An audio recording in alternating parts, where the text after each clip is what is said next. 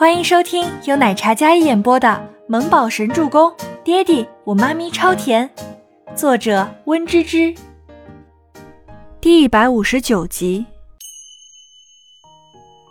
倪清欢见车速越来越快，这是明目张胆的绑架。他没有手机，没有护照，没有可以证明自己身份的东西，万一失踪遇害，那就是客死他乡。越想越气，倪清欢将自己的包包取下来。然后从后面狠狠用力勒住了那名男子的脖子。谁让你绑架我的？倪清欢不确定是意外还是蓄意，他只知道如今自己身处危险，与其坐以待毙，还不如拼死一搏。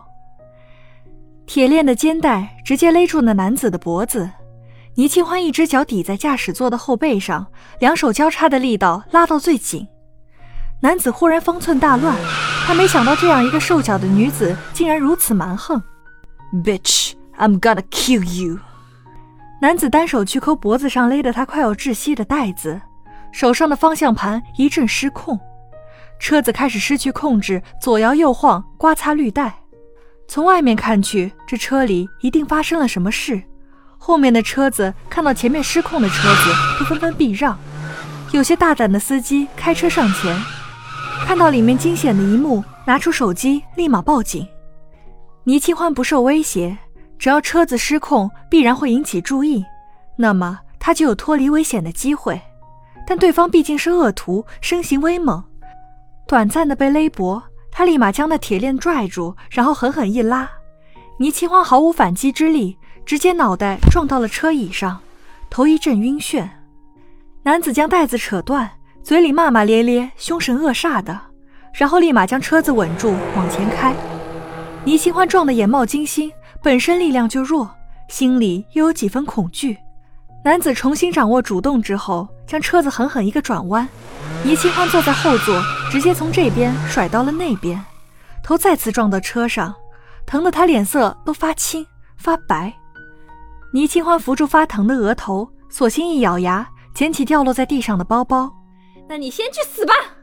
他大吼一声，那种拼死一搏的爆发力让他看起来极度危险，对着男子的后脑勺一顿猛砸，而后面的一辆黑色 SUV 几乎是如闪电般的速度沿着相同的路追逐起来。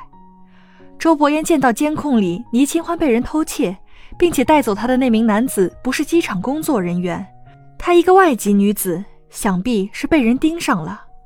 异国他乡，语言不通。他一定非常害怕。Boss 就在前面。Kevin 看到那监控里的车，车牌与车子一模一样。撞上去。周伯言神色冷冽，那摄人的视线看着前面几百米外的一辆小车。目前车里情况不明，只有将车子逼停，才不会发生更多的意外。周伯言坐在位子上，看似镇定自若。但是微微前倾的举措出卖了他内心的担忧，锋芒的墨眸如狼一般犀利。他单手轻扣在膝盖上，倾倒众生的容颜上是不容挑衅的威严。砰的一声巨响，后面的车子直直撞上那辆小车，力道不轻不重，但是因为 SUV 车子较大，直接铲着那辆小车滑行了几十米。倪清欢在车子里一阵感觉世界都是天旋地转的。那名男子见状，一手抓住了他白皙的胳膊，然后狠狠一折。啊！倪清欢疼得脸色都抽搐了。但事后男子便发现，车子已经压根不受自己控制了。Shit！男子想踩刹车，但车子压根就控制不了，出车祸了。倪清欢捂着发疼的手，然后倒在后座上，那骨头深深被掰折的感觉，痛得他直冒泪。车来车往的马路上，这样危险的一幕让人看得心惊胆战。后面的 SUV 将前面的小车逼停之后，Kevin 还有周伯言两人同时下车往小车走去。大家以为是后面车上两名男子是上前询问情况的呢，怎料一前一后，前面那位看似温润的男子一把把驾驶车位拉开，然后将里面的男子拽出来一顿狂揍。后面那位男子将后座车门拉开。从里面将一位东方女性抱出来，倪清欢以为得救了，救我！他气若游丝的呼救，不放过任何一个机会。笨女人，什么人的车你都敢上？周伯言见到一身狼狈、额头上渗血、手腕也受伤的倪清欢，万千担心都凝结成这一句。嘴上虽然有些生气，但是天知道周伯言此时有多心疼。他不敢想，自己要是来晚了，他会发生什么事，会被带到什么地方。异国他乡，他刚才一定很害怕。周伯言，你来啦！倪清欢听着熟悉的声音，然后还有温暖的怀抱，他万万没有想到，竟然是周伯言来救他。他一定是神吧？总是在他身陷险境的时候，他从天而降。我在做梦吗？倪清欢那张白净的小脸上有些血迹，长发凌乱不堪，浑身都在发抖。虽然在笑，但是看着周伯言，他那害怕惊恐的内心总算安抚了下来。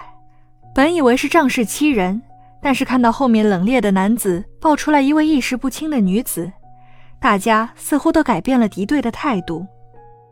凯文，查他什么来历？周伯言抱着倪清欢。然后就往自己车上走。等等，还有个行李箱，里面的东西很重要。管好你自己。周伯言鲜少动怒，每次见到他这副伤痕累累的样子，就莫名烦躁。自己受伤成什么样了，竟然还有心情管什么箱子？倪清欢感觉自己的确没什么力气，刚才的反抗早就耗尽了他全部的体力。此时只想安安静静的被他抱在怀里，好好的睡一觉。他的怀抱真的让人好有安全感。周伯言将倪清欢送去医院检查，幸亏没有什么重伤，最严重的就是手腕脱臼。病房里，金发碧眼的护士在替倪清欢做检查，周伯言就站在病房外，一眨不顺的看着。他身穿一袭纯手工制作的黑色西装，身材高挑挺拔。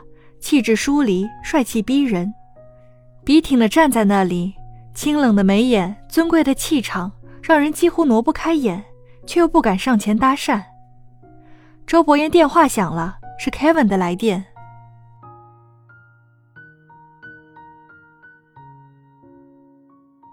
本集播讲完毕了，感谢您的收听，我们下集再见。